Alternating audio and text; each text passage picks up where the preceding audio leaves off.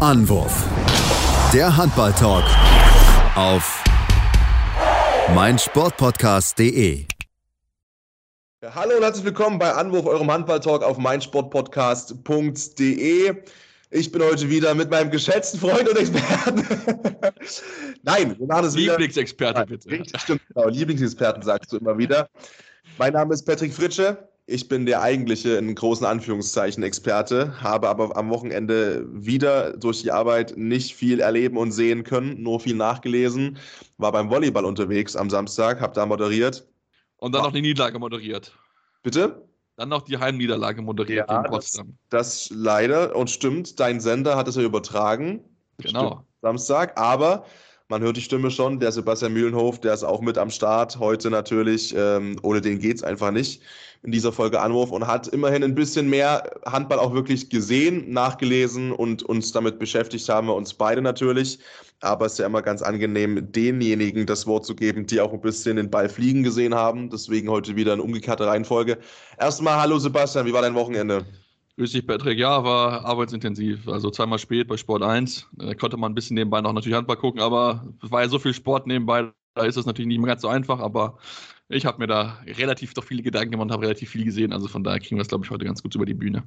Das kriegen wir hoffentlich gut über die Bühne, das stimmt. Ja, wie gesagt, ich war beim Volleyball beim Dresdner SC äh, gegen den SC Potsdam. Schönes Spiel, hat super Spaß gemacht. Äh, enges Spiel, ja. Enges Spiel. Ergebnis natürlich aus meiner Perspektive un unzufriedenstellend, das ist klar. Aber wer weiß, das 0 zu 3 übrigens für die, die es nicht mitbekommen ja. haben. Aber es war knapp. Also es muss ich sagen, es waren knappe Sätze. Am Ende gewinnen halt Hertha Wahl Potsdam einmal in der, in der Quantum halt ein bisschen cleverer. Ja, was heißt knappe Sätze, ne? Also da, das ist natürlich schon, ähm, also 0 zu 3 in den Sätzen, für alle, die nicht im Volleyball so beheimatet sind. Ähm, Im Endeffekt den ersten Satz verlierst du 24, 26 aus Dresdner Sicht. Und du hast mit sieben Punkten geführt, du hast, glaube ich, oder mit sechs, 23, 17 geführt. Darfst nicht abgeben. Kannst du nicht abgeben und dann ist halt, dann ist das genau so ein Satz, wo du auch schon gemerkt hast, ein kleines bisschen, ah, das könnte kippen im Kopf mental. Wenn du so ein Ding rausgibst, den ersten Satz in der Ligasaison so rausgibst, am Ende hinten noch, aber ja, mein Gott, ähm, hinten was wegschenken, das ist das Thema des heutigen Tages. Nein, aber äh, wir wollen uns natürlich mit Handball beschäftigen und wir haben uns einige Spiele rausgesucht, über die wir unbedingt sprechen wollen. Und Sebastian, da du natürlich weißt, wie es auch im Live-Bild und in Farbe aussah, am spektakulärsten würde ich dir natürlich sagen, gib mir doch gerne vor, über was wir zuerst sprechen wollen. Also ich glaube, das größte Thema, über das wir eigentlich sprechen müssen, ist wahrscheinlich die SG Flensburg-Handewitt. Ähm, also das zweite Nord-Team, was in der Krise steckt. Vier Auswärtsspiele, kein einziges Mal gewonnen. Das müssen wir erwähnen. Klar, das erste Auswärtsspiel in, in, in Magdeburg das kann man verlieren, das ist auch vollkommen in Ordnung. Ne? Das werden auch einige andere Teams noch dort verlieren, noch einige Top-Teams. Aber dass du weder in Lemgo noch in Hannover gewinnst und dann, also eine Unentschieden spielt, haben sie da, und dann verlierst du noch in Stuttgart mit rein, das sollte dann auch schon noch zu bedenken geben. Und wenn man sich das Spiel auch angeschaut hat, muss ich auch sagen, also die waren einfach äh, nicht clever genug. Sie haben natürlich gegen den überragenden Silvio Heinevetter gespielt, der an seinem 96. Ligaspiel wirklich mal wieder seine ganze Klasse rausgeholt hat, 14, 15 Paradenquote von 35 Prozent, überragenden Tag gehabt hat. Definitiv möchte ich ihm gar nichts absprechen. Aber ich, also man hat, Johannes Goller war sehr deutlich danach bei deinem Interview, hat gesagt, also mit der, Le also wir wussten, was kommt, wir wussten auch, was wir machen müssen, wir haben es einfach nur nicht gemacht. Da frage ich mich so, warum machen sie das nicht? Der Kader ist so stark besetzt, klar, Jim Gottfriedson war nicht mit dabei, Kai Smith war nicht mit dabei, aber Trotzdem solltest du, auch wenn du dann ohne den beiden Topspieler da bist, solltest du gegen Stuttgart gewinnen, auch wenn die natürlich sich äh, Vor äh, Vorstellungen machen, wo sie hinwollen. Aber gerade nach der Niederlage im Pokal unter der Woche musst du gegen den angenocktesten äh, Stuttgarter Team eigentlich voll zuschlagen. Und das haben sie halt von Beginn an nicht hinbekommen, haben sich enorm schwer getan und verlieren dann auch am Ende einfach verdient, weil sie einfach es nicht gemacht haben und Stuttgart hat die Fehler konsequent bestraft. Gerade Kai Heffner, bestes Spiel bisher seit der Rückkehr, äh, also bestes Spiel gehabt für den äh, für STVB Stuttgart, elf Tore, überragenden Tag gehabt. Also die beiden Oldies, sag ich mal so, im Stuttgarter Team haben das äh, gerettet. Die haben das gerissen und bei allem Respekt ist es natürlich unabhängig von Stuttgarter Ansprüchen, die individuell formuliert werden, immer der Anspruch oder sollte immer der Anspruch sein, einer SG Flensburg-Handewitt nach Stuttgart zu fahren und zu sagen, ja, die können hier formulieren, was sie wollen und das ist uns eigentlich total scheißegal. Für uns gibt es Prämisse Sieg in Stuttgart.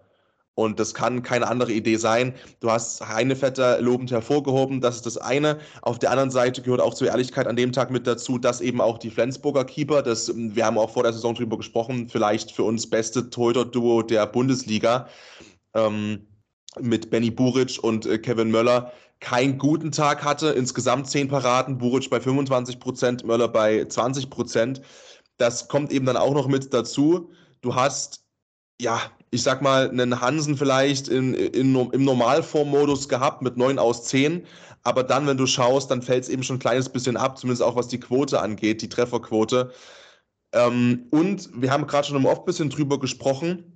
Äh, da würde ich dich doch bitten, den Gedanken auch nochmal hier auf, äh, auszuführen an der Stelle, dass die Rotation, die auch ja vorgeworfen, äh, vorgeworfen wurde, Mike Machulla im Winter, dem ehemaligen Flensburger Trainer, dass er eben zu wenig rotiert in dieser schweren Phase, wo es auch die ganzen vielen Spiele gab und wo dann die Leistung logischerweise hinten raus ein bisschen weggebrochen ist, um das so zu formulieren. Ja, dass eben die Rotation gefehlt hat und jetzt beim unter dem neuen Trainer äh, Sebastian sagst du äh, vorhin zu mir, eigentlich rotiert er noch weniger. Ja, muss, muss man einfach so sagen. Also ich habe irgendwie nicht so den Eindruck, dass das viel besser geworden ist. Also ähm, ich meine, wir müssen, nehmen wir uns doch mal einfach mal einen Spieler raus. Taito Örn Einerson. Also ne, das ist ja die Nummer zwei auf Rückraum rechts, nachdem ja Markus Röcken nicht mehr mit dabei ist, auch Franz Semper auch wieder den Verein verlassen hat, sollte er die Nummer zwei sein. Der hat es in sieben Ligaspielen bisher geschafft, null Tore zu erzielen. Null. Deine Nummer zwei auf Rückraum rechts. Wart musste gestern ran, weil Kai Smith gespielt hat. Was macht der natürlich ohne Selbstvertrauen? 0 von 4. So, und das ist natürlich auch schon ein Thema, wo, wo ich so denke, okay, hey, das kann irgendwie nicht der Fall sein. Ich finde auch, dass Mats Mensa Larsen auch aktuell überhaupt keine Rolle spielt. Der steht auch bei mageren acht Törchen. Also auch da finde ich, dass er fast kaum Spielzeiten bekommt, fast kaum eingesetzt wird, dass du dann im Rückraum spielst, wo dann Simon Püttlik so ein bisschen den, den Mittelmann spielen muss. Klar, natürlich Jim Watford nicht mehr dabei gewesen. Okay, das ist jetzt gleich nochmal ein, ein separates Thema, würde ich sagen, aber das ist so ein, so ein Thema, wo ich mir denke, so, ja, du musst auch schon, wenn du die Spieler halt hast, musst du halt auch schon ein bisschen rotieren und musst ihnen halt auch dieses Selbstvertrauen geben, weil gerade natürlich in solchen Phasen, wo dann vielleicht mal deine Nummer 1 nicht überragenden Tag hat, wo er nicht, ähm, keine Ahnung, 8 von 10 macht, beispielsweise jetzt mal im Rückraum. Ich meine, Lars Müller 6 von 12 ist jetzt keine überragende Quote für einen Rückraumschützen in der aktuellen äh, Handballphase ähm, muss man auch schon sich dann mal fragen, okay, hey, inwieweit kann ich vielleicht auch Dinge besser machen? Muss ich sie vielleicht auch mal besser machen, um dann natürlich auch meinen Spielern mehr Selbstvertrauen zu geben? Denn im Endeffekt triffst du nur, wenn du Selbstvertrauen hast. Wenn du keine Spielzeit hast, wenn du nicht weißt, die Abläufe im Spiel, dann wird es halt auch einfach schwierig. Und das hast du Taito einer schon enorm angemerkt, finde ich. Der war ziemlich verunsichert äh, offensiv und hat sich wirklich Würfe erlaubt, die ja auch schon noch ein bisschen haarsträubend gewesen ist, wo sie mal einfach gesagt, Dankeschön, den nehme ich dir gerne weg. Und ich glaube, da muss er halt auch ran und das muss man eigentlich auch dann halt aber auch so genauso sagen, weil das war das Thema unter Mike Machulla und wie gesagt, es ist für mich nicht sonderlich viel besser geworden. Und auf der anderen Seite, das soll natürlich trotzdem nicht zu kurz kommen, die Stuttgarter, der erste Sieg in der Vereinsgeschichte gegen Flensburg und das ist schon ein Brett, was ich auch nie zugetraut hätte, auch ganz ehrlicherweise nach dem Pokal aus unter der Woche dass man es dann so schafft, sich wieder hinzustellen und hinzubiegen, ist eine total verrückte Nummer. Wird, denke ich, trotzdem in der Gesamtbetrachtung, ne, also Flensburg aktuell auf Platz 7, die Stuttgarter auf Platz 16. Wir werden auch nochmal woanders drüber sprechen, ähm, über so ein Duell, wo plötzlich der ganz unten steht, das Ding zieht gegen den, der ganz oben steht heute. Wird an der Gesamtbetrachtung der Saison vielleicht nichts groß ändern bei Stuttgart, aber das sind sicherlich die Punkte, die du nicht holen musst zwangsweise. Und es ist immer gut, auch mal Punkte zu holen, mit denen keiner rechnet. Ja. Und vor allen Dingen, bei, also was bei Stuttgart mir halt immer wieder auffällt, und das haben sie jetzt auch schon letztes Jahr getan, noch in den Jahren zuvor, wenn die daheim in der großen Porsche Arena gegen große Teams spielen, dann sind die nochmal irgendwie extra motiviert. Da holen die, nie, holen nochmal irgendwie ein paar Prozentpunkte raus und machen es dem Gegner damit sehr, sehr schwer. Wir erinnern uns letztes Jahr, haben die, glaube ich, Magdeburg besiegt oder hatten sie zumindest an der Rande der Niederlage. Ähm, also die spielen wirklich immer gut. Wir haben auch Berlin ja fast geschlagen im ersten Spiel. Das dürfen wir auch nicht vergessen, da waren sie auch nah dran an einer Überraschung. Ähm, sie tun es dann aber halt dann auch gegen vielleicht ein bisschen kleinere Gegner schwer. Wir haben es gesehen, gegen Eisenach im Pokal verloren in der gut kleineren Scharinen, darf man nicht außer Acht lassen, ähm, wo auch wirklich nicht viele Zuschauer mit dabei gewesen sind. Aber ähm, ja, Stuttgart hat es gut gemacht, sie haben es gut gespielt, aber das ist halt eine Leistung von denen, die ich halt mal dauerhaft sehen möchte. Und das hat auch äh, Kai Hefner so gesagt, das ist jetzt schön, wir genießen das jetzt, aber es geht halt darum, das halt auch dauerhaft zu zeigen. Und wenn ich mir jetzt auch angucke, okay, die nächsten Spiele, ne, du fährst halt auswärts nach Hamburg, du fährst nach den Lemgo auswärts, du fährst nach Wetzlar auswärts. Das sind Spiele, die musst du als Verein, der gerne den nächsten Schritt machen möchte, musst du nah dran sein an dem Spiel oder musst gucken, dass du sie gewinnen kannst. Also gerade Wetzlar musst du vielleicht eigentlich gewinnen, vielleicht auch Lemgo, um dann mal wirklich den nächsten Schritt zu machen. Aber das ist halt das Problem in Stücke, dass sie halt diese wirklich guten Ansätze, die sie haben und auch gute Spiele, die sie haben, einfach nicht auf so einer Konstanz hinbekommen, wie sie es gerne hätten. Und deswegen, vielleicht gibt das jetzt nochmal so einen Push, jetzt so nach diesem, ja, bisschen schwierigen Pokalwochenende, äh, Woche jetzt mit diesem Sieg im Rücken vielleicht wirklich nochmal anzugreifen. Magdeburg kommt äh, in, in, knapp drei, in knapp, knapp zwei Wochen. Wird mir sicher auch mal ein spannender, spannender Fight dort werden, aber ähm, ja, sie müssen, sie müssen jetzt gucken, dass sie halt ganz, ganz dringend Punkte bekommen, denn unten ist es, wir werden mit Sicherheit gleich noch darüber sprechen, richtig, richtig spannend. Ja, und vor allem ist es unten eng, ne? Also das ist ähm, so eng wie lange nicht mehr. Ich meine, wir dürfen auch nicht vergessen einzuordnen, dass wir am achten Spieltag sind. Ne? Das wird sich alles noch ein bisschen strecken und nach, nach außen natürlich auch weiter ziehen. Nichtsdestotrotz, bis Platz 10 ist, ja, ich will jetzt nicht sagen Abstiegskampf, ne? aber jetzt hast du es schon so angeteasert. Ich meine, natürlich sind da aktuell zwischen Platz 10 und Platz 18 rein faktisch zwei Punkte. Das ist ein Spiel. So. Und da sind natürlich extrem viele Vereine drin. Und da sind auch noch viele Vereine drin, ähm, die, die auch wissen, ja, das ist auch genau unsere Kragenweite und das wird auch das sein, wo wir uns sicherlich äh, finden werden in der kompletten Saison. Auf der anderen Seite hast du auch Mannschaften drin, die vielleicht gerade ein bisschen überperformen, die ich jetzt nicht sortieren würde in Platz 10 bis 18. Wobei, wenn ich auf Gummersbach schiele, zum Beispiel auf Platz 5, ist das schon sehr, sehr stark, wie die aktuell unterwegs sind. Aber das einen wirklich schweren Auftakt. Also damit vergessen, oh. Gummersbach hat sich wirklich sehr schwer getan zum Auftakt. Und jetzt sind ja. die gesunder und dann geht es wieder besser. Aber ich äh, bei allem größten Respekt vor allen, die da oben stehen, sage ich mal. Natürlich ähm, Gummersbach, also wenn die das so halten, dann Riesenrespekt. Aktuell kann ich es mir kaum vorstellen, aber wenn sie es machen, fände ich es umso geiler, weil, wie gesagt, man weiß ja, ich bin ein Freund von den Kleinen. Apropos Freund von den Kleinen, Sebastian, wollen wir dann beim nächsten weitermachen? Beim Kleinen, der den Großen mal komplett oder hast du noch was für mich? Ich würde eine Sache bei Flensburg noch ansprechen wollen. Ja. Auch wenn er jetzt nicht mit dabei gemisst, gewesen ist, will ich schon noch mal über Jim Gottfriedson sprechen ich finde, seitdem er, er hat sich ja verletzt gehabt und äh, war ja dann auch bei der EM dann nicht mehr mit dabei in der entscheidenden Phase für seine Mannschaft. Seitdem ist er nicht mehr so stark wie früher, finde ich. Also ich, mir ist es schon in den Spielen zuvor aufgefallen, ähm, dass er irgendwie nicht mehr so diese überragende Weltklasseform, in der er jetzt besitzt. Klar, jetzt gestern nicht gespielt oder so, aber wenn ich an die äh, Krise in Flensburg denke, denke ich halt auch automatisch an ihn, weil er ist irgendwie das Gesicht dieses Vereins. Er ist derjenige, der sagt, hey, ich möchte gerne mit diesem Verein Champions League gewinnen.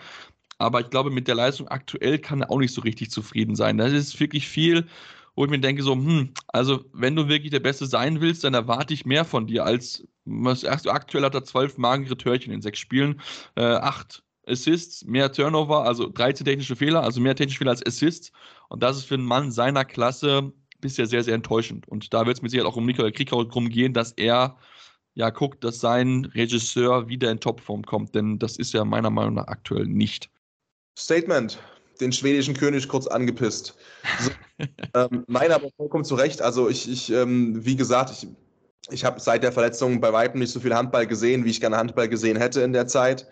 Aber natürlich auch von Sachen, die ich lese und von Dingen, die ich dann sehe und auch von den Gesprächen mit, mit euch, ist es schon auffällig, dass man über Gottfriedsson häufiger redet mit einem Stirnrunzeln als ähm, mit einer glatten, geraden Stirn, weil er wieder mal ein Spiel weggezogen hat. Ähm, eben nicht nur proaktiv, was äh, Torschützen angeht, sondern eben auch als Dirigent von dem Spiel, wo wir auch schon eine Weile drüber sprechen.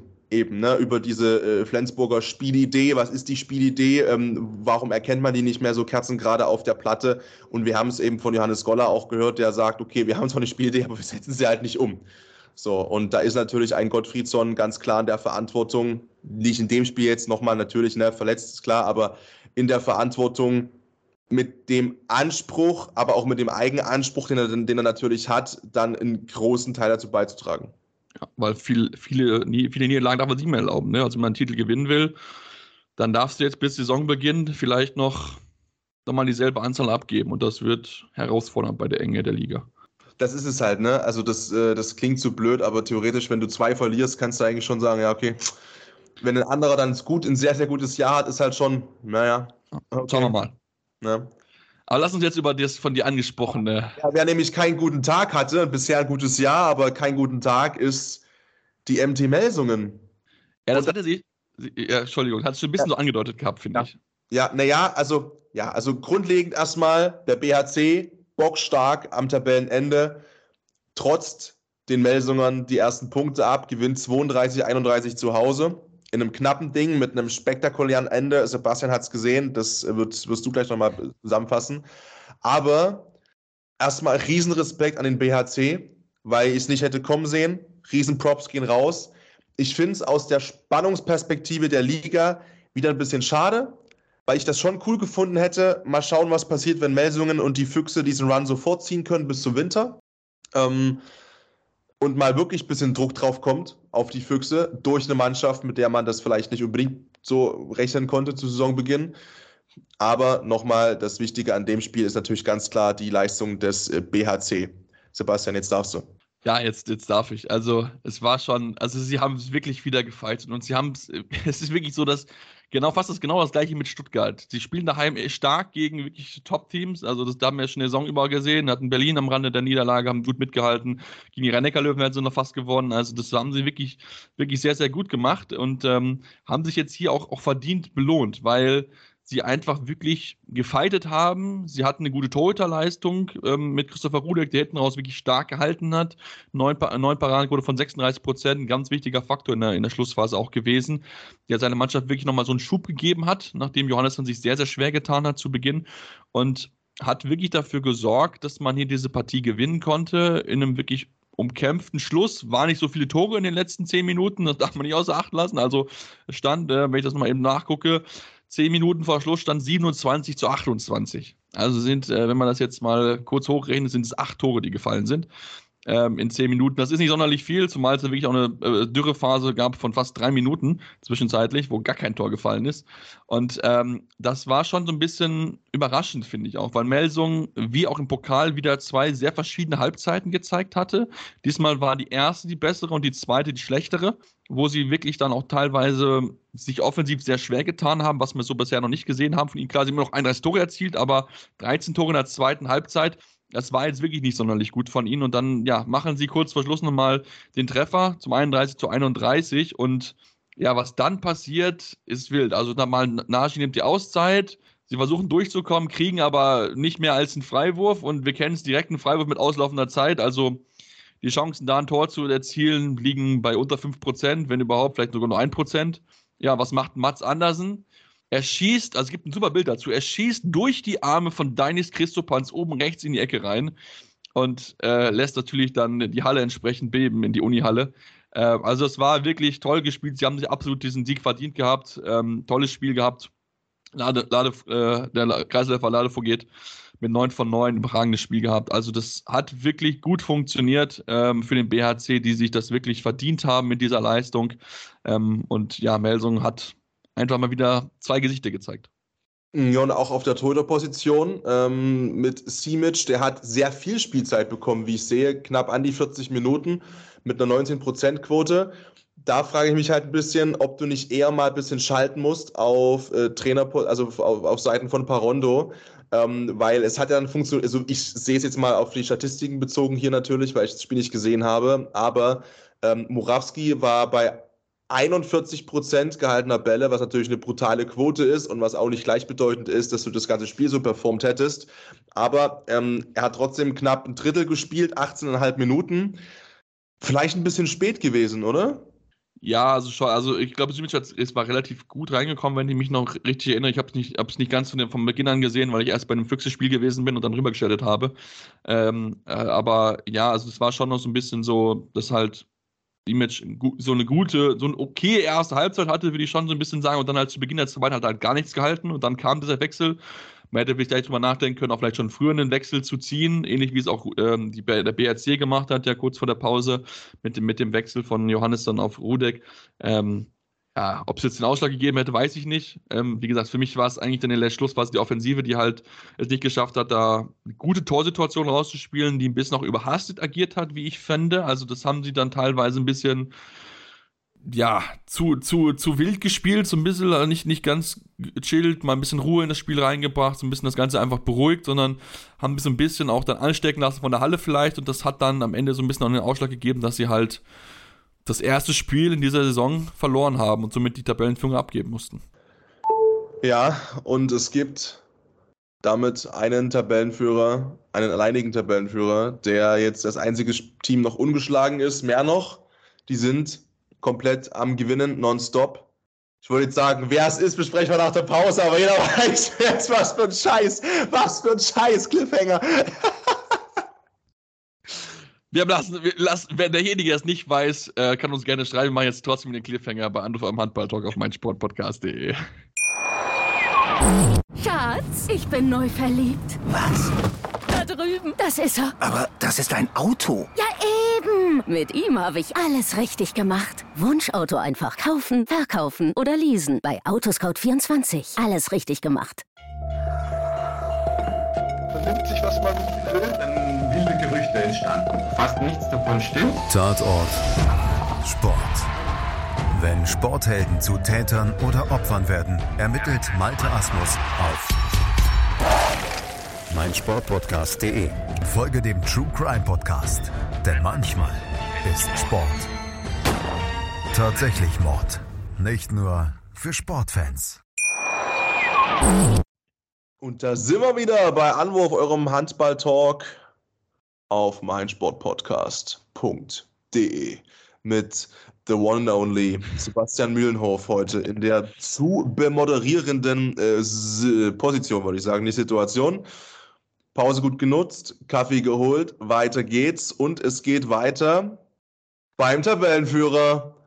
Acht Siege, acht Spiele, Füchse Berlin, 35-27 gegen den HC Erlangen. Ja, spannend war es nicht. Ja, und vor allem, die hatten, wir hatten das Duell ja schon noch im Pokal, ne? Also ein paar Tage nur vorher, ich glaube, es waren drei oder vier Tage vorher. Und ich hatte schon gedacht, okay, vielleicht kann Erlangen jetzt nochmal mit ein bisschen, wir wissen, was auf uns zukommt, nochmal ein bisschen eine Schippe drauflegen, aber nee. Also, was wir wirklich sagen, das war wirklich dominanter Auftritt von den Füchsen, das muss man einfach wirklich sagen, das ist sehr, sehr stark gespielt. Was ich vor allem halt auch in diesem Jahr bei Berlin so stark finde, ist einfach das Kreisläuferspiel. Das machen sie dieses Jahr deutlich besser als in den Jahren zuvor. Also Masenic, 6 von 8, besser Werfer, gemeinsam mit, äh, mit Matthias Gilzen, natürlich, wem auch sonst, muss man ja sagen. Wobei ich den, seinen Spitznamen Mini, Mini ganz cool finde eigentlich. Ähm, für seine Größe als Mini zu bezeichnen zu werden, eigentlich mega witzig. Ähm, aber ja, also was soll man sagen? Sie haben es überragend gemacht, den starken Torhüter drinnen mit Miljo Saljev und haben einfach ja, wirklich ein gutes Spiel gezeigt, gutes Ergebnis und auch mal, glaube ich, ganz wichtig für die Moral auch mal klarer zu gewinnen, weil wir hatten ja auch viele Partien, wo sie knapp ja. gewonnen haben, wo sie 60 Minuten lang wirklich hart fighten mussten und sie haben sich da wirklich auch überhaupt nicht aus der Ruhe bringen lassen. Erlanger Zeit war es mit, mit einer Manndeckung versucht zu spielen gegen Matthias Gitzel, hat sie überhaupt nicht interessiert. Das haben sie gut gelöst und haben es ganz schnell auf wieder sein gelassen, die Erlanger. Und du hast zur Halbzeit eben auch schon mit 18 geführt, also nicht mit 18 plus, sondern mit 18 zu 12. Ähm, wo du eben auch mal ein bisschen ruhiger in der Kabine sitzen kannst, ne? Ja, definitiv. Das waren natürlich, wie du hast angesprochen, das waren schon viele knappe Dinger mit dabei in der Saison bisher. Und ja, ich bin sehr gespannt. Wie gesagt, ich habe äh, mit, mit Jaron gesprochen, als sie in Leipzig waren, habe ihm das mal so hingeworfen. Du weißt, wir hatten mal ein Interview zusammen äh, on air und da hast du gesagt, ne, du weißt schon, nackt auf dem Tisch tanzen. Und ich warte nach wie vor drauf, ihm das einfach so hinzuwerfen. Ähm, und ich werde ihm das auch schreiben oder eine Sprachnachricht schicken, wenn es dann soweit ist, und sagen: Hier, Jaron, ähm, waiting for content. waiting, waiting for content. Nein, ähm, was ich bei mir beobachte, ist tatsächlich, und das meine ich mit allergrößtem Respekt und ich mag's und wenn die Füchse sich das endlich mal holen, das Ding, ich würde mich total freuen, nicht nur wegen dieser, ne, wegen dieser, wegen diesem Spruch. Ich merke, dass ich bei mir und das ist ganz, das ist nicht, das hat mit den Füchsen nichts zu tun. Das ist bei mir generell so. Das ist auch mit anderen Sportarten so. So eine gewisse Antipathie einstellt gegenüber klaren Tabellenführern. Und kennst du das, oder das mal zum Beispiel, ich kann es beim Fußball zum Beispiel sagen, dass es inzwischen auch viele gibt, die Union Berlin nicht mögen. Weil die sagen, das ist mir zu kultig und zu viel Hype und das ist mir, zu viel Underdog und das ist mir zu schnell nach oben gegangen. Ähm, und, und deswegen mögen viele beim Fußball gerade Union Berlin nicht, wobei andere sagen, es ist nach wie vor so eine Märchenstory, unglaublich geil. Und irgendwie geht es mir bei den Füchsen so. Ich weiß nicht warum, ich kann es nicht sagen, aber ich, ich denke mir so, ah, das ist mir gerade alles zu souverän und A8 aus 8 gefällt mir nicht. Und ähm, ich, ich weiß nicht warum, irgendwie fällt mir das schwer, da noch so richtig diesen, diesen Hype mitzunehmen. Weißt du, wie ich meine? Ja, ja, ich, ich, ich kann es mir ungefähr vorstellen, was du, was du meinst. Ähm, also was ich halt, was ich halt schön finde und, und was ich auch wirklich gut finde, ist, dass sie halt jetzt diesen bewussten Weg sagen, okay, wir setzen auf unseren U21-Weltmeister. Nils ja. Lichtlein, tolles ja. Spiel gehabt, vier von fünf, wirklich eine gute Entlastung gewesen und das ist auch etwas, was natürlich der Nationalmannschaft helfen wird, langfristig.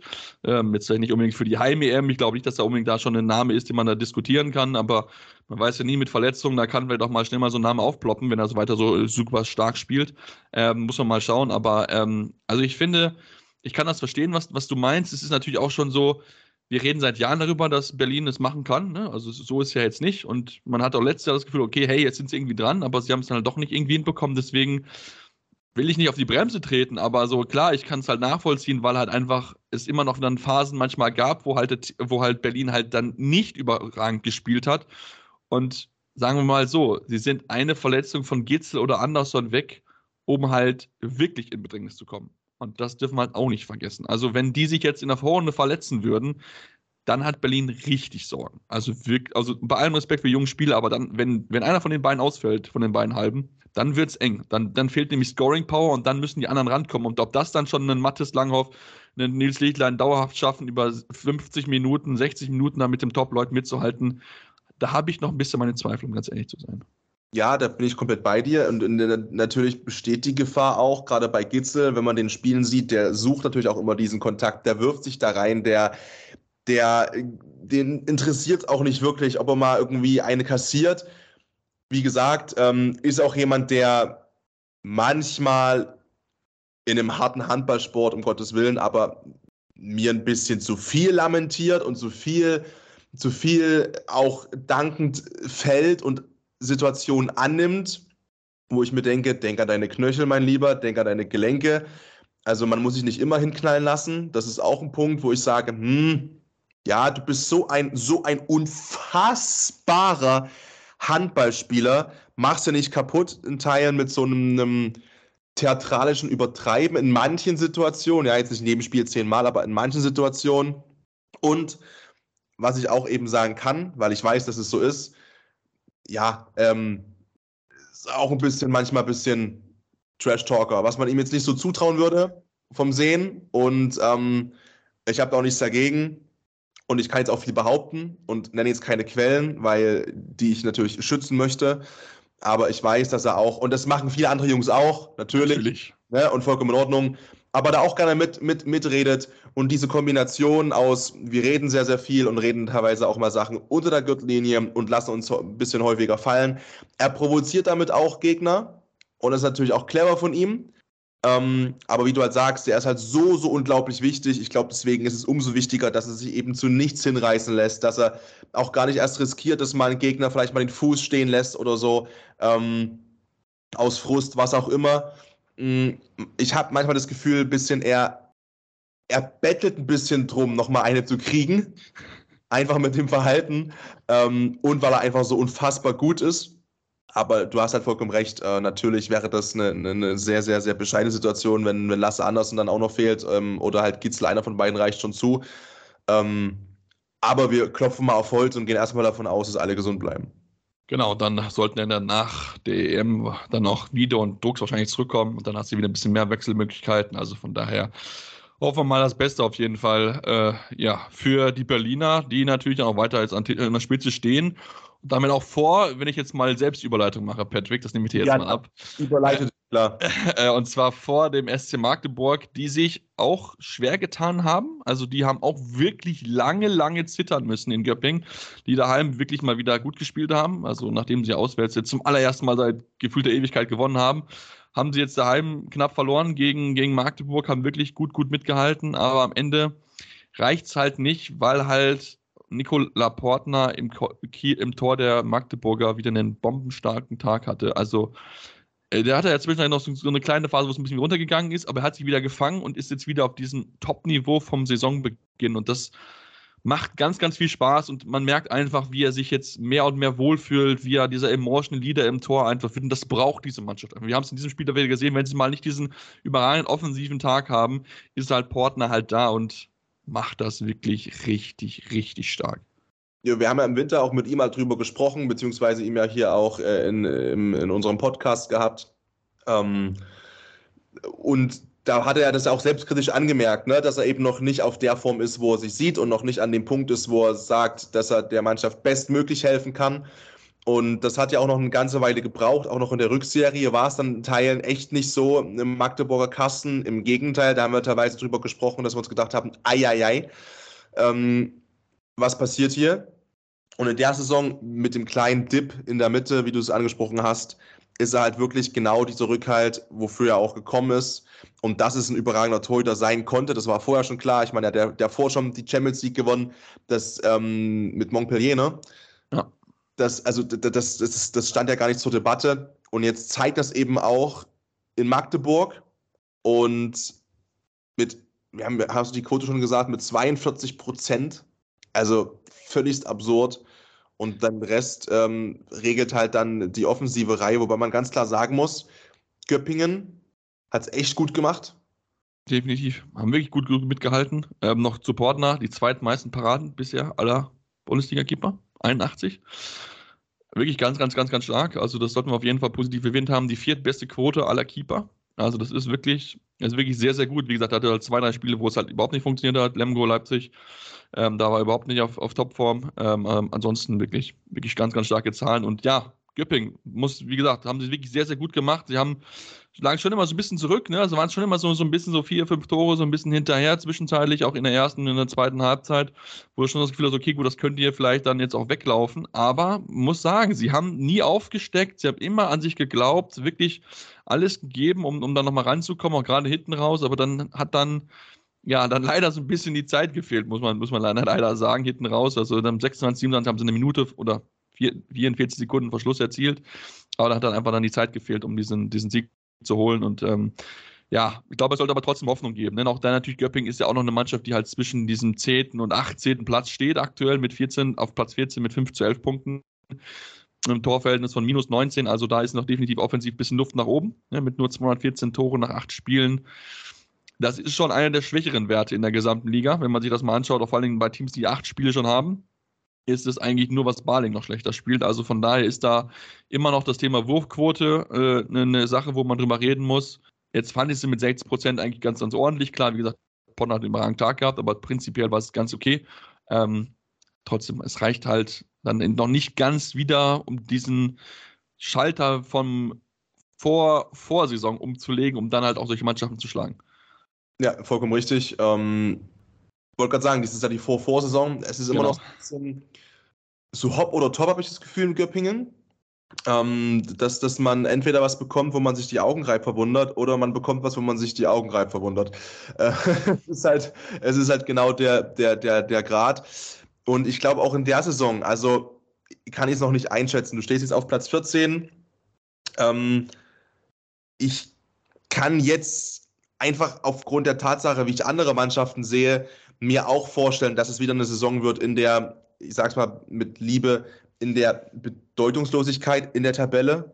Ja, also wenn wir, wenn wir über die Region sprechen, auf der anderen Seite hast du es halt gesagt, ne, du bist noch so eng zusammen. Das ist die Tabelle brauchst du eigentlich nicht herziehen aktuell für irgendwelche ja, Prognosen.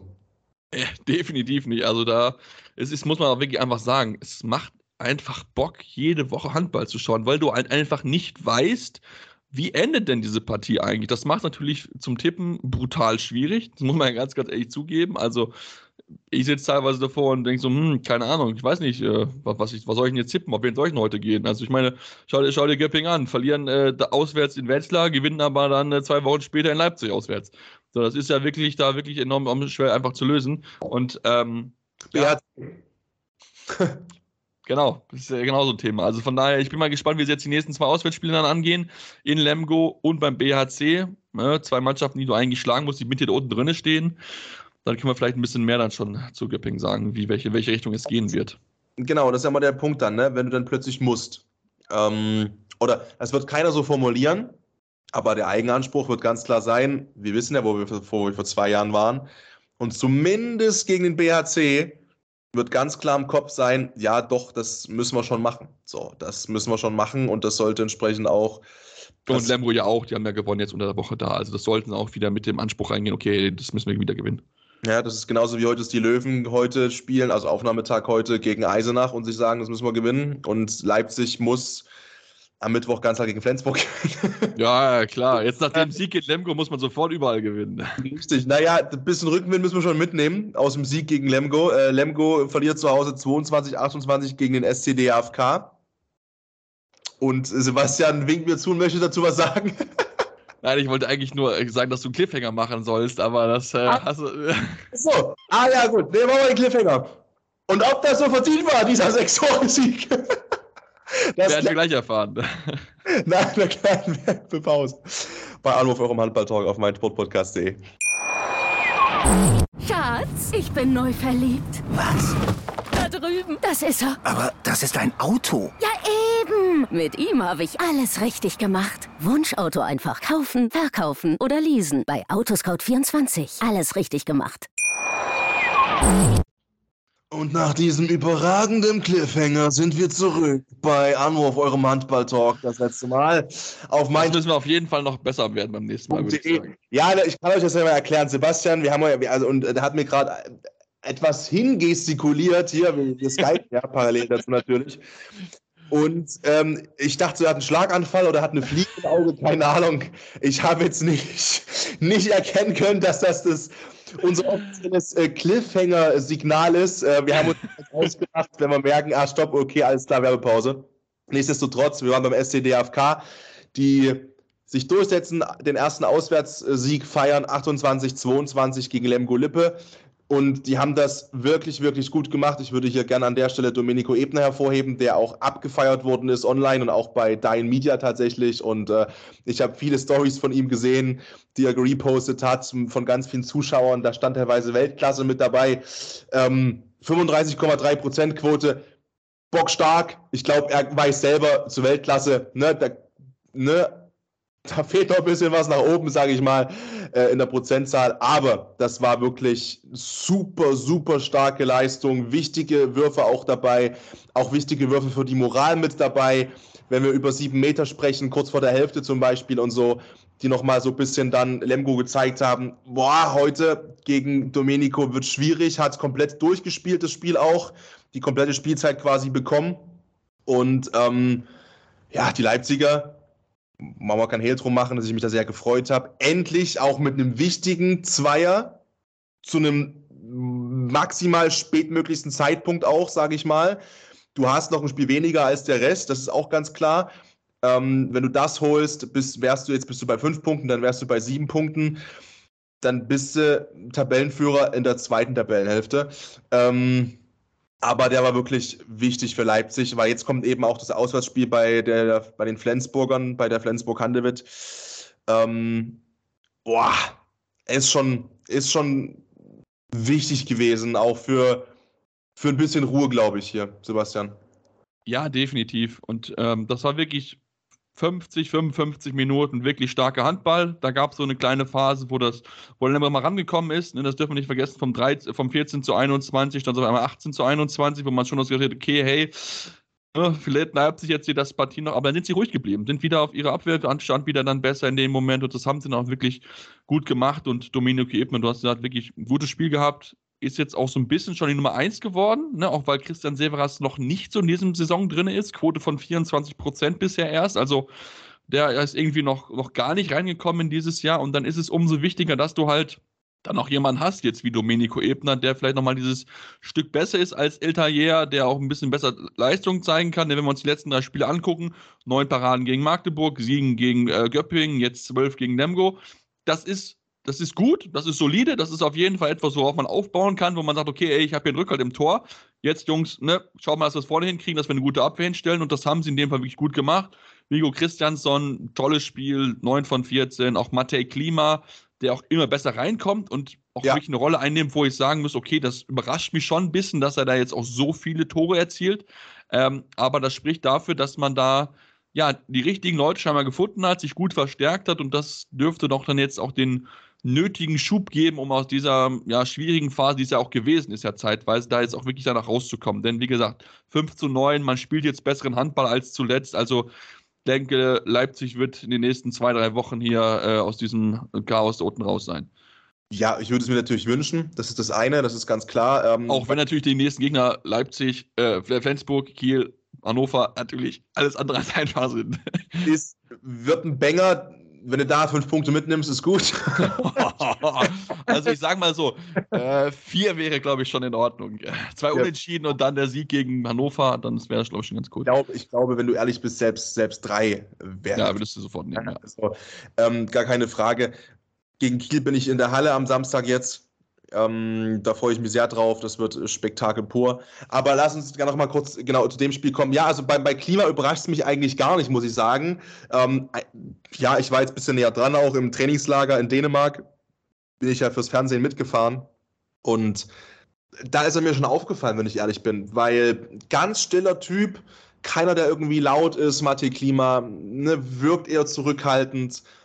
Aber der hat einen Knall im Arm da habe ich im Training teilweise, wenn wir da die Kamera aufgebaut haben, Angst gehabt um die Technik, wenn da irgendwie vom Pfosten einer wegprallt, komisch. Oder auch um mein Leben, äh, wenn ich da reportiert habe und eben nicht gewusst habe, wo ist er gerade, der Matej. Ähm, der hat einen Zug im Arm, der ist ultra krass, ultra starker Werfer, finde ich. Und ähm, deswegen hat es mich gar nicht so überrascht, dass er dann natürlich so ein Spiel hinlegt mit sieben aus neun.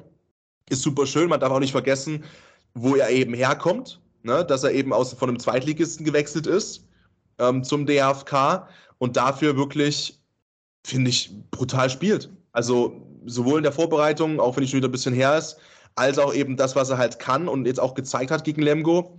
Ähm, ja, jetzt kommen natürlich Bretter, das ist klar. Ähm, aber es ist halt, die Mannschaft ist individuell zu gut besetzt für das tabellarisch, wo sie unterwegs sind. Und das wissen die auch es ist halt, ja, ich weiß nicht, was es, was es jetzt äh, ist oder war. Ich will jetzt auch nicht nach einem Sieg sagen, dass jetzt der, der, der Groschen gefallen ist. Ne? Ähm, weil unterm Strich kommen jetzt eben drei Spiele, wenn du da wieder nichts mitnimmst, dann ist gar nichts gefallen und dann stehst du plötzlich da, dann sind, lass mich kurz hochrechnen, es sind zehn Spiele gespielt. Wenn du nach zehn Spielen eventuell, ich hoffe es nicht, aber fünf Punkte hast,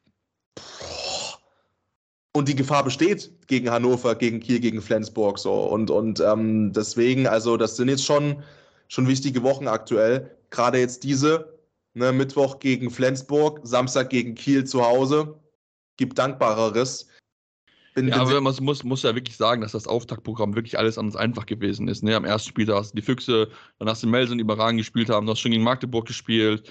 Ne? Natürlich tut dann diese Niederlage in Hamburg tut ein bisschen weh, wo du halt mit einem Tor verloren hast. Die Heimniederlage gegen Göppingen. Göppingen auch und das wurde aber auch auf, aufgearbeitet. Göppingen darfst du nicht verlieren und darfst auch nicht ja. so verlieren. Ähm, das, das, ist, das, das ist so ein Spiel, wo, wo man sich, glaube ich, in den Arsch beißt. Und danach wird es ja jetzt einfacher nach diesen drei. Ne? Da hast du viele einfache Gegner, die auf Augenhöhe sind oder wo du einfach besser bist. Ja, das Problem ist halt immer, dass man, naja, aufpassen muss. Ne? Also, A, diese Liga zeigt es ja, wir haben es gesehen, BHC gegen Melsungen. Stimmt. Und vor allem ist es auch so, du kannst dir halt auch im Bereich Selbstvertrauen, kannst du dir das noch so oft einreden, oh, wir haben jetzt in den ersten zehn Spielen gegen die sechs stärksten Brocken gespielt oder fünf stärksten Brocken, mit Ausnahme von den Löwen. Ähm, aber das ist ja dem Momentum egal und deinem Selbstvertrauen unterbewusst scheißegal. Das nagt dann trotzdem an dir rum. So, und da musst du eben aufpassen, dass es denn nicht so reinzieht in dich. Selbst wenn jetzt so eine Negativphase kommen sollte, wieder gegen diese drei Gegner, dass du dann eben nicht dastehst gegen das, was danach kommt und, und so verunsichert bist in deiner Spielart und Spielidee, dass du da eben auch Probleme bekommst. Und dafür ist die Liga eben zu stark, dass du dann sagst, ja, gut, nach den drei läuft es sowieso wieder. Ja, das stimmt definitiv, da bin ich bei dir, ja. So, weiter geht's. Ähm, wollen wir noch mal jemanden loben? Also außer die Leipziger. Ja, auf jeden Fall müssen wir jemanden loben, natürlich, klar. Wen willst du da am liebsten loben? Loben naja, ich würde sagen, am Wochenende war Hessenwahl und die war ja so beschissen, äh, wenn man die Grundstimmung mal ein bisschen aufsaugt, dann lass doch über was Positives für unsere hessischen Hörerinnen und Hörer sprechen. Ähm, über Handkäse mit Musik. über Wetzlar. Handkäse mit Musik, also. Ja, Das- aber nee, Wetzlar müssen wir. Also, Unbedingt. Äh, die gewinnen nämlich gegen Hannover mit 33-30. Das Ganze auch noch auswärts. Wieder mit einem dynamischen Duo mit Domen Novak und Lenny Rubin, die das wieder. Ich, ist nicht sogar die Aufteilung gleich? War es nicht letzte Woche irgendwie zehn Treffer für, für Rubin und äh, sieben für Novak? Jetzt sind es äh, Novak sieben und Rubin neun. Aber jedenfalls wieder knapp. Nee, über die Hälfte. Einfach wieder über die Hälfte. Der Treffer erzielt, warte mal, oh, Mathe Grundkurs 16. Ja, okay, fast die. Sag es, ey, es ist auch egal. Sag mal, was die Hälfte der Wetzlarer Tore erzielt. Genau, ich wollte sagen, ist auf jeden Fall nah dran. nee, also muss, muss man auch schon sagen, also sie haben das wirklich, wirklich gut gespielt. Also ähm, klar, die erste Halbzeit, das darf man auch schon nicht außer Acht lassen, das war schon, ja, das war schon, auch die hat, hat der Hannover wirklich gut gespielt, haben es wirklich sehr, sehr souverän gelöst. Wirklich so, war es so die ri- richtige Reaktion nach dem Pokal aus gegen Bietigheim. Da hatte man so den Eindruck, okay, hey, ist zwar jetzt nicht überragend, aber ne, sie führen, sie haben das Spiel im Griff. So, und dann kommt eine, kommt eine zweite Halbzeit, wo sie halt wirklich komplett wegbrechen und wo dann halt Wetzlar sagt, okay, hey, Dankeschön, nehmen wir gerne mit. Und ähm, ja, nutzen das sehr, sehr gerne zu unserem Vorteil aus und das haben die wirklich gut gemacht. Suljakovic hatte wirklich mal wieder ein gutes Spiel. Ne, Ad- Anadin, der dann als reingekommen ist, weil Klimke wirklich keinen guten Tag hatte, nur einen einzigen Ball gehalten in 13 Minuten.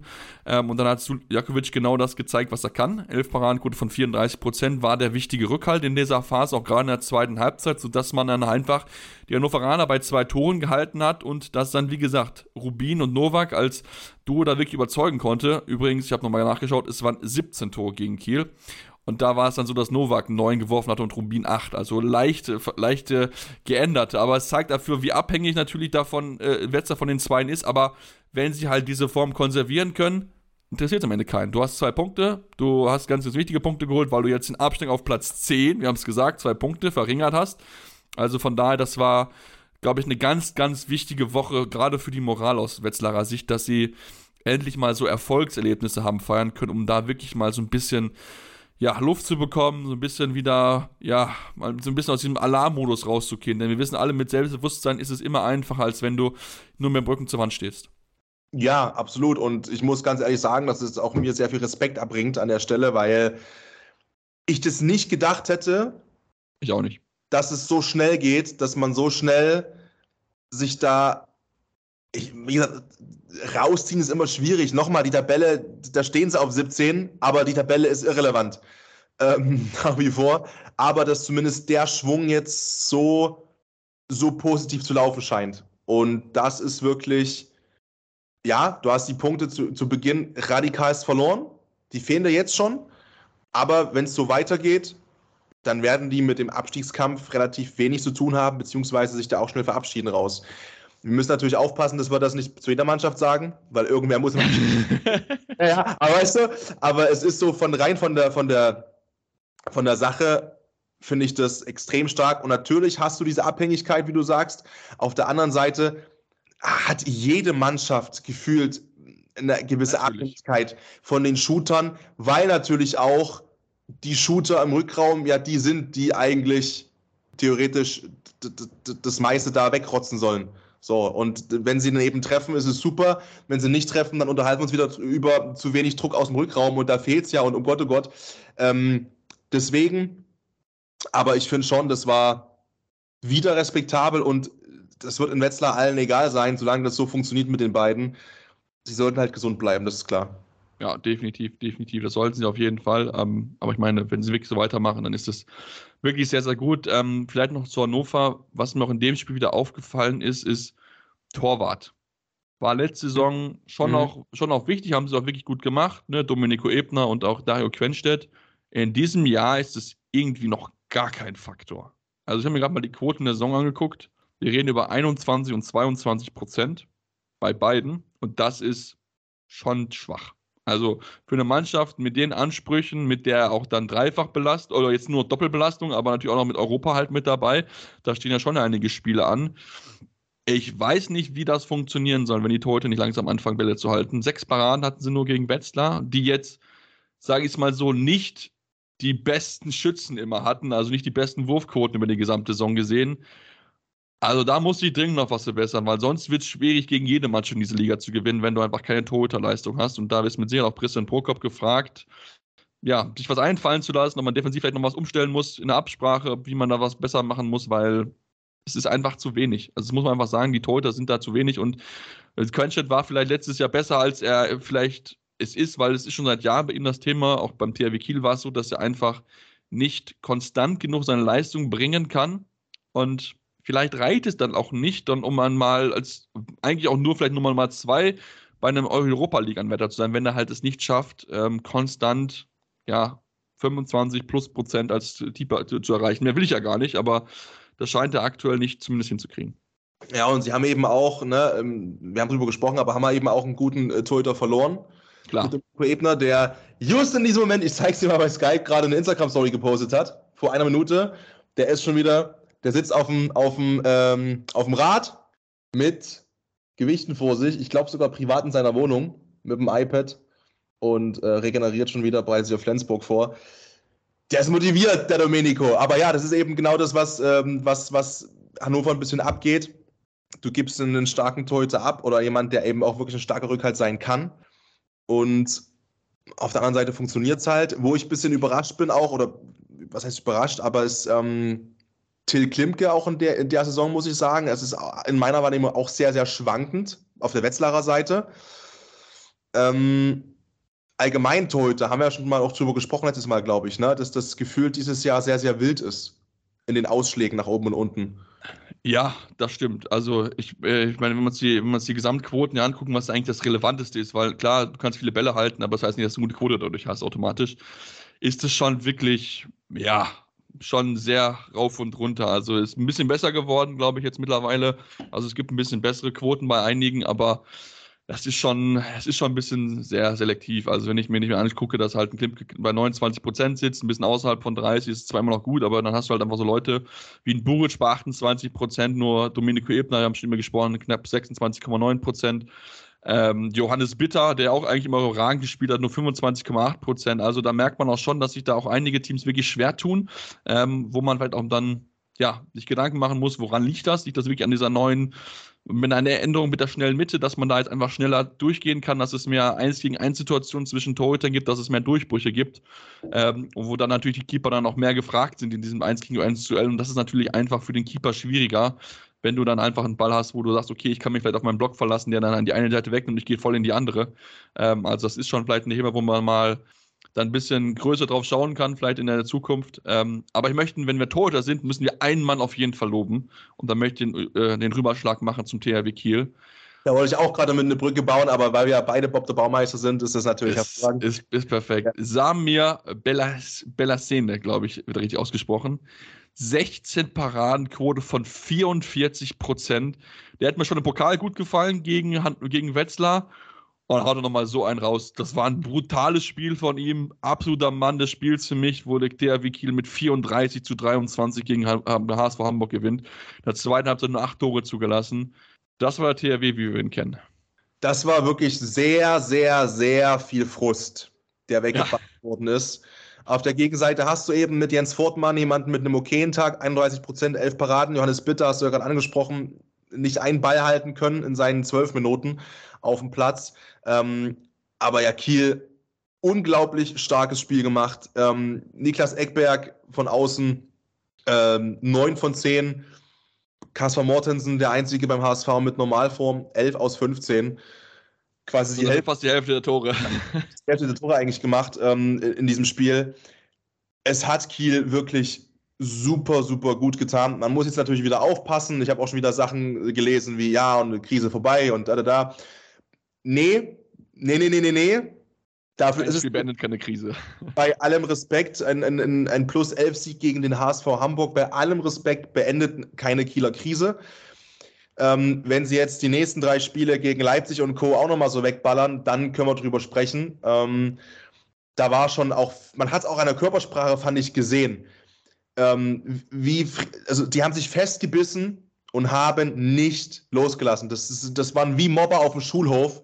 Hamburg lag am Boden und die treten immer weiter drauf, weil sie aber auch gebraucht haben für sich. Super sprachliches Bild.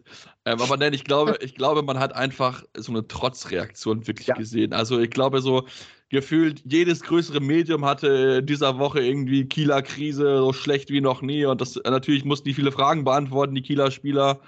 Äh, überall äh, von, von, von der örtlichen Presse, in den Kieler Nachrichten oder auch andere, die angefragt haben, wo natürlich alle so. Äh, auch zu Recht trotzdem. Natürlich. Ja, natürlich nervt es dich, klar. Klar, natürlich nervt es dich und dann willst du natürlich sagen, okay, hey, das ist natürlich jetzt hier ne, vielleicht nur, vielleicht nur eine, eine auf Momentaufnahme und wenn halt solche Spiele rauskommen, dann, dann ist auch alles in Ordnung. Und äh, wie gesagt, wenn, wenn dann Bella 10 in dieser Form weiterhalten kann, dann ist es natürlich überragend. Dann haben sie einen Supermann, dann kommt vielleicht auch irgendwann Vincent Gerard zurück. Also ich hatte ja in meiner Rahmen meiner Recherche für den Text, hatte ich ja beim THW Kiel angerufen, die glauben, also ich hatte so den Eindruck, dass sie nicht das Gefühl haben, dass es vor äh, der EM so passieren wird, dass Gerard zurückkommt, was natürlich schon ein Riesenrückschlag ist, weil es wohl eine alte Verletzung ist, die aufgebrochen ist, wo sie einfach noch nicht wissen, okay, wie geht's weiter, wann wird er wieder einsatzbereit sein, das ist natürlich eine schwierige Phase für den THW und natürlich auch für den Keeper, ist ja klar, weil er auch natürlich mit viel Ambition reinkommen ist und natürlich auch aufgrund der, ja, schon ein bisschen Kritik, die ja schon vorher laut geworden ist, wollte er mit sich auch beweisen, hey Leute, ich bin ja gut genug, um in der Bundesliga Top-Leistung zu zeigen, ähm, deswegen Schade für ihn, aber wenn du natürlich so einen Mann jetzt hast, der äh, wirklich eingeschlagen hat, hätte ich nicht gedacht, dass das so schnell passiert, dass das so überragend da reinkommt. Ähm, aber spricht auch einmal für ihn, dass er in einer wirklich sehr, sehr guten Form ist. Wurde ja dieses Jahr auch zum allerersten Mal für die Nationalmannschaft nominiert. Ähm, und wenn er so weiterhält, also dann wird er auf jeden Fall auch dann bei dem Heimturnier wahrscheinlich auch noch äh, für die Nationalmannschaft nominiert sein. Vielleicht sogar als Nummer eins. Mal gucken. Äh, das werden wir mal dann schauen, auf jeden Fall. Aber ja, also es war der THW Kiel, wie wir ihn kennen trotzdem ist noch nichts vorbei. Ne? Es ist wie gesagt, du musst jetzt eine Siegesserie starten in der Bundesliga. Wenn du ganz oben rankommen willst, sechs Minuspunkte hast du schon.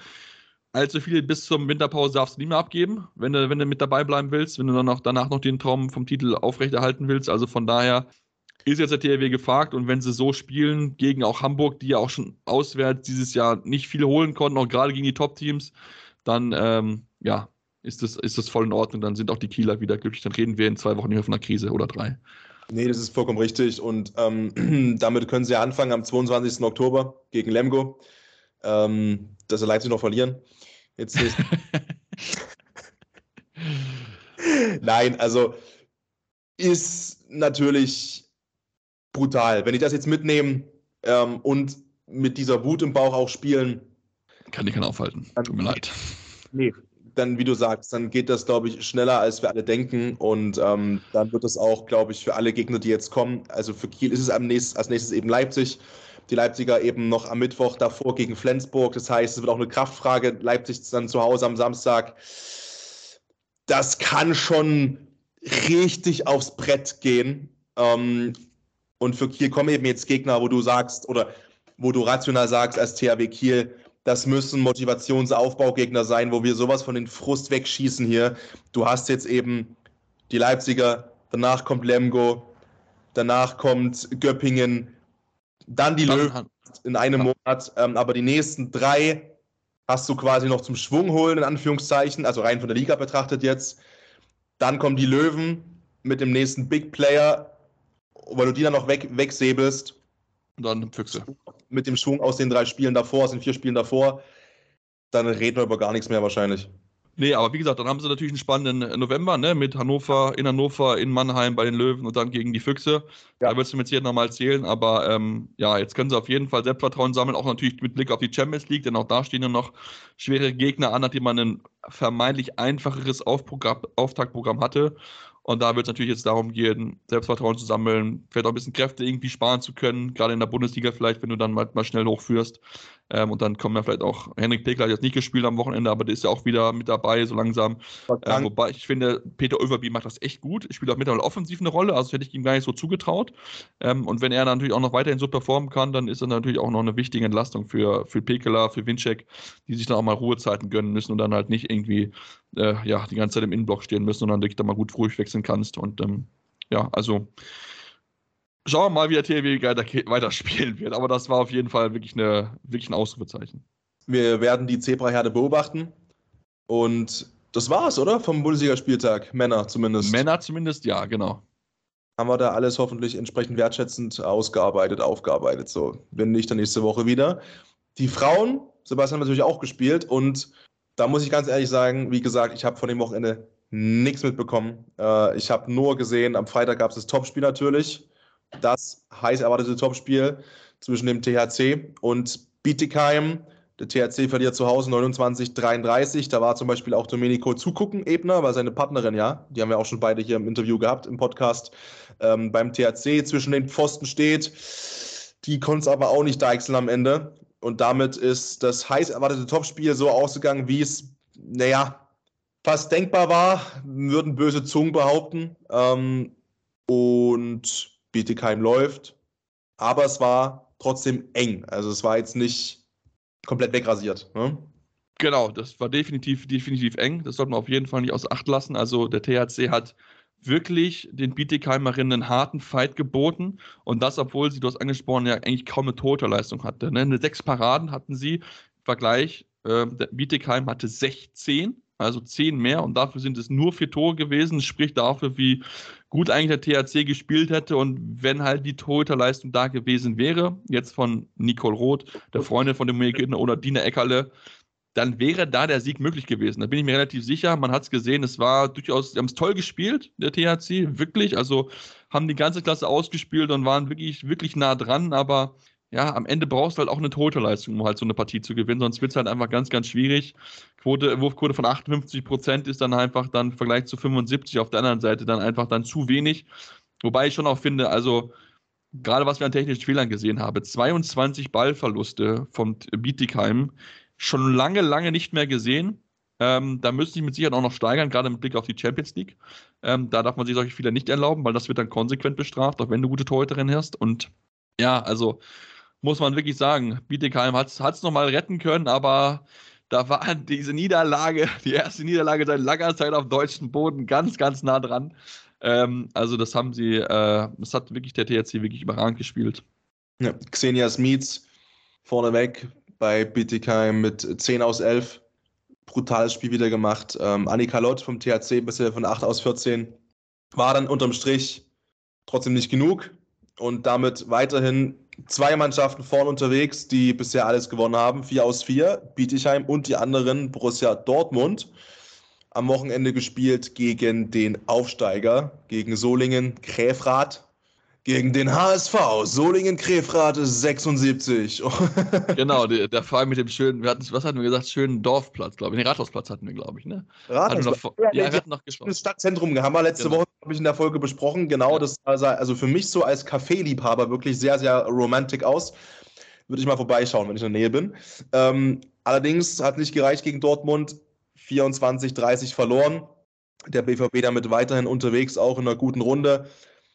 Campos Costa 8 aus 10 und auch die Torhüterin, ähm, wenn ich mal die Statistik habe, mit äh, Lieder 38,4 Prozent. Das ist halt genau das, was du als Aufsteiger nicht brauchst. Dass auch noch die Torhüterin von dem sowieso schon überragenden Gegnerteam dann auch so einen Sahnetag noch hat mit 15 Paraden. Das ist halt ein Brett, das kriegst du nicht mehr irgendwie gebohrt als Aufsteiger. Ja, aber müssen trotzdem, also auch wenn Dortmund gewonnen hat, muss ich trotzdem Hut ab vor der Leistung ja, von Solingen. Ja. Also, ja. was die in der ersten Halbzeit gespielt haben, es stand 14 zu 15 zur Halbzeit. Das war richtig gut. Die haben die richtig zum Nachdenken gebracht. Das war wirklich 40 Minuten lang war das ein ausgeglichenes Spiel. Das war ein Duell auf Augenhöhe. Ja, und dass dann Dortmund irgendwann wegzieht und die Klasse sich halt durchsetzt, ist ja klar. Also, wie gesagt, der Aufsteiger macht das, macht das wirklich gut. Ich bin da wirklich sehr positiv überrascht, wie sie, wie sie spielen. Also, klar, natürlich, du hast zum Auftakt wirklich das denkbar das Unglücklichste losgehabt mit, mit der Partie in Bietigheim, aber seitdem spielen die wirklich guten Handball. Ne? Haben ja auch Sachsen-Zwickau ja klar besiegt gehabt, haben Pokal überzeugt. Also von daher, das gefällt mir wirklich gut, was Solingen zurzeit spielt haben wir jetzt mal auch dann jetzt mit der Nationalmannschaftspause noch mal ein bisschen Zeit, nochmal vielleicht noch was nachzujustieren, noch mal ein bisschen was äh, zu korrigieren. Aber bisher ist es wirklich eine Mannschaft, wo ich sagen würde, hey, Ich würde die gar nicht im Cup um den Abstieg abschreiben. Die sind da voll mit drin, dass sie die Klasse halten können. Also, das ist besser als das, was Weibling letzte Saison gespielt hat. Das muss man einfach so sagen. Die sind bereiter für die Bundesliga und machen das wirklich, wirklich überragend und stehen dann auch verdient knapp überm Strich. Ja, auf Platz 11 aktuell. Du hast äh, 12, 13, 14, die drei Abstiegsplätze, Buxtehude, die Vipers aktuell und Neckarsulm, die wieder da sind, wo sie nicht hinwollen. Null von vier bisher, genauso wie Bad Wildungen. Buxtehude natürlich punktgleich mit Solingen und mit Zwickau. Das kann schon gut sein, dass es die fünf Teams sind, die sich da um, um zwei Nicht-Abstiegsplätze streiten. Nichtsdestotrotz äh, gebe ich dir vollkommen recht, ähm, Solingen macht einen anderen Eindruck einfach als Weiblingen letztes Jahr. Ähm, wird ein super, super spannender Abstiegskampf, der, glaube ich, wieder uns mehr beschäftigen wird, auch emotional als das Titelrennen. Vielleicht, ich bin nichts dagegen, wenn es anders ist, mh, mm, weil auch Zwickau zum Beispiel nah dran war, an dem Spieltag ähm, Punkte zu holen wieder gegen Leverkusen, ähm, gegen den direkten Tabellennachbarn. Das war quasi auch das Duell, wer sich auf, die Platz, auf Platz 9 schiebt. Ähm, Leverkusen setzt sich dann durch, 26, 25 ganz knapp, schiebt sich vorbei. Und wenn ich richtig gucke, hat eben auch äh, ja, kein anderes Team da gepunktet, unten aus der unteren Tabellenregion. Mm, es sind nur noch Big Point-Spiele. Jedes Spiel, irgendwie jeder Spieltag für die Mannschaften, die da unten drin stehen, Big Point-Spiele.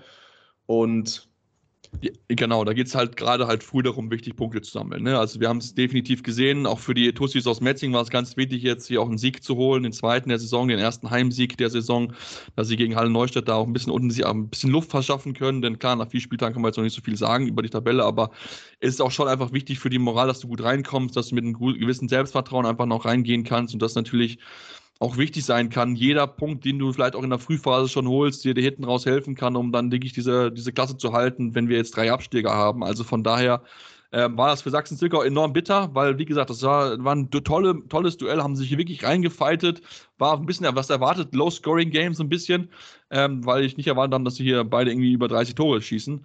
Ähm, aber ja, sie haben sich da wirklich hart reingefeitet, bisschen bitter, dass am Ende dann nicht reicht, um, um sich dann noch den, den Sieg zu holen. Da haben sie in der Schlussphase den einen oder anderen kleinen Fehler dann noch zu viel gemacht. Äh, in den letzten drei, in den letzten sieben Minuten werfen sie halt nur zwei Tore das ist dann auch dann zu wenig. Ähm, und man muss mal auch ganz ehrlich sagen, um dieses Partie dann zu gewinnen, da macht es dann einfach der Bayer Leverkusen ein bisschen besser, ein bisschen abgezockt dann einfach in der Phase gewesen. Und äh, damit heißt am Ende, ist am Ende dieser knappe Sieg dann halt für, für die Mannschaft aus Leverkusen, ähm, die da, wie gesagt, wichtige Punkte sammelt. Vielleicht noch kurz zu Buxtehude. Ähm, ja, ja. Prinzipiell für mich eine Mannschaft, die eigentlich weiter oben spielt, aber die halt offensiv sich so viele Aussetzer in diesem Jahr erlauben. Also wir hatten es schon mehrfach schon gesehen, auch gerade gegen große Mannschaften, wo sie überhaupt nicht Tore erzielen können. Also, ich mir jetzt anschaue, Melanie Veit, die wirklich eine gute Torhüterin ist, gar nichts gegen sie, aber 21 Paraden von ihr habe ich, glaube ich, so in der Form noch nie gesehen. Ähm, der hat wirklich ein tolles Spiel gehabt, möchte sie gar nichts wegnehmen davon, wirklich überragend gehalten, eine Quote von über 50 Prozent, aber Buxtehude macht die Torhüterin auch zurzeit stark, das darf man auch nicht vergessen. Also, wenn wir uns das anschauen, ähm, klar, 30 Tore gegen die Bad Willen Vipers, okay, geschenkt, weil das auch eine Mannschaft ist, die du schlagen musst, aber 24 nur gegen Bensheim Auerbach, ähm, das ist natürlich zu wenig einer für den Anspruch. Und noch 20 nur gegen Oldenburg.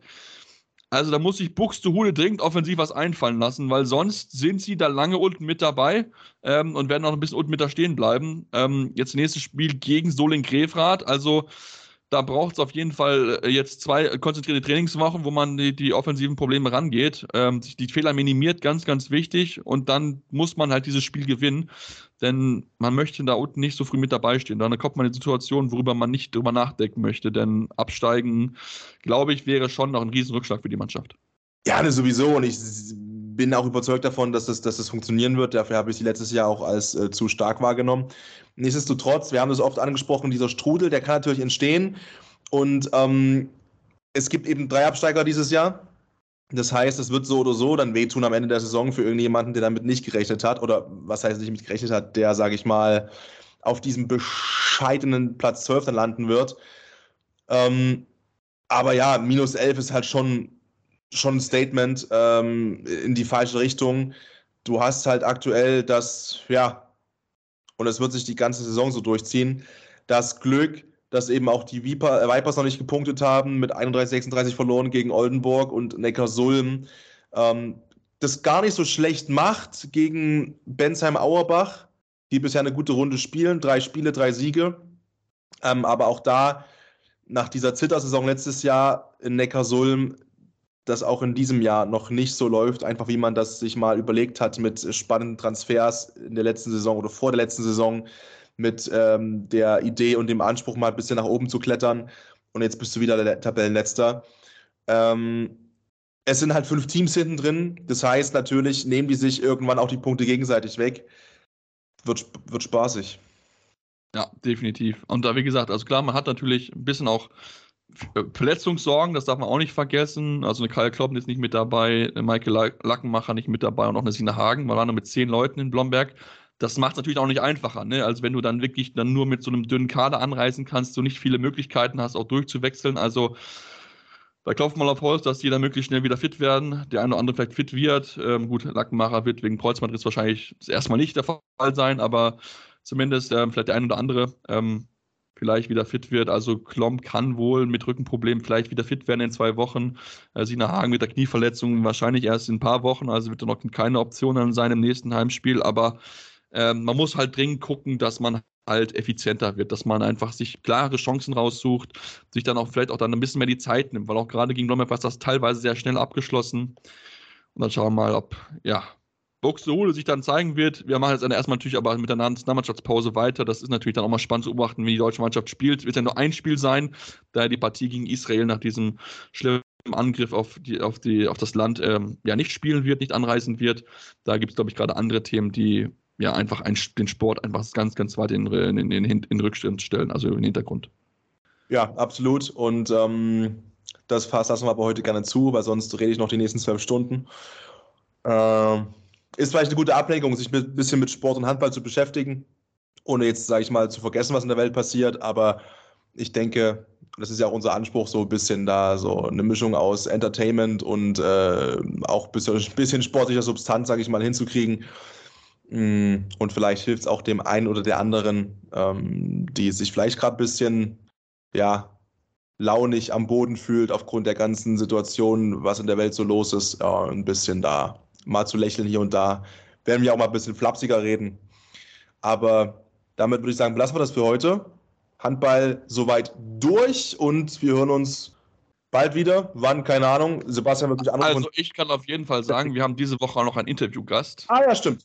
Oh, Teasing. Das, das ja. solltet ihr auf jeden Fall äh, im Auge behalten. Äh, gerne bei einem Podcatcher eurer Wahl auf jeden Fall schon mal ein Abo-Zeichen da lassen, damit ihr auf jeden Fall das nicht verpasst.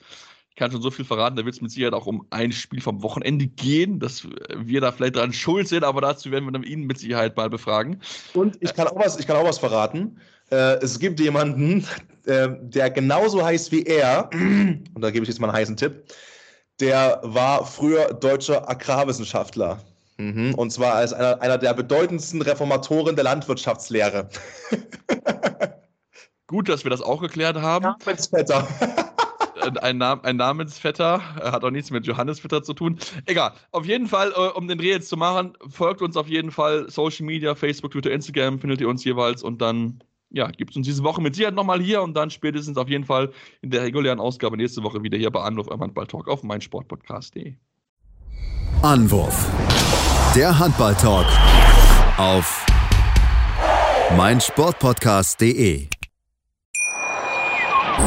Schatz, ich bin neu verliebt. Was? Da drüben. Das ist er. Aber das ist ein Auto. Ja, eben. Mit ihm habe ich alles richtig gemacht. Wunschauto einfach kaufen, verkaufen oder leasen. Bei Autoscout24. Alles richtig gemacht. Wie baut man eine harmonische Beziehung zu seinem Hund auf? Puh, gar nicht so leicht. Und deshalb frage ich nach, wie es anderen Hundeeltern gelingt, beziehungsweise wie die daran arbeiten. Bei Iswas Dog reden wir dann drüber. Alle 14 Tage neu mit mir, Malte Asmus und unserer Expertin für eine harmonische Mensch-Hund-Beziehung, Melanie Lippisch. Iswas Dog mit Malte Asmus. Überall, wo es Podcasts gibt.